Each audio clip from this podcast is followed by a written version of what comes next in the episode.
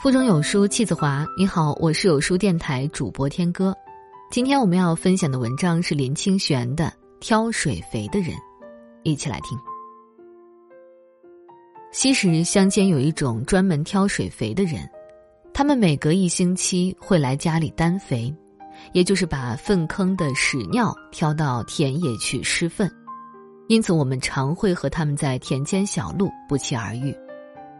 小孩子贪甜恶咸，喜香怨臭，很讨厌水肥的味道。我们只要看见挑水肥的人走近，就捏着鼻子往反方向逃走，跑很远了才敢大口呼吸。有的挑水肥的人喜欢捉弄孩子，远远的就说：“香的来了，要闻香的孩子紧来喽。”那语调好像他就要挖一块分给人闻香一样。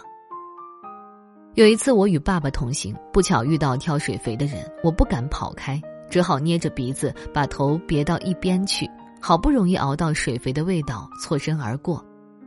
爸爸立刻叫我立正站好。每次他有什么严肃的教训，总是叫我们立正站好。然后他严肃的问我，为什么遇到担肥的人捏鼻子转头？因为真的很臭吗？我委屈的说。他们挑肥的人难道不会臭吗？我说：“大概会吧。”爸爸说：“他们忍着臭，帮我们把水肥倒在田里，我们应该感谢他们呀，知不知道？”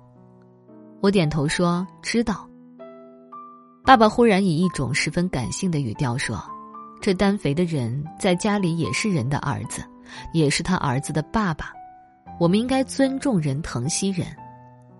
以后你在田里遇见他们，不可以把头转开，不可以捏鼻子。”知道吗？可是真的很臭啊！爸爸说：“你可以深呼吸，憋住气，等他们走过再呼吸呀。”后来我每次遇到单肥的人，总是深呼吸，憋住气，想到他们也是人子，也是人父，就感觉那样的憋气使我有一种庄严之感。我后来肺活量大，可能与那深呼吸和憋气有关。现在父亲虽然过世了，但他那一天对我说话的情景还历历在目。讲完话，我们一起在夕阳下的田园漫步回家，田园流动着金黄色的光，到如今还照耀着我。这世间的每一个众生，彼是人子，亦是人父，应善待之。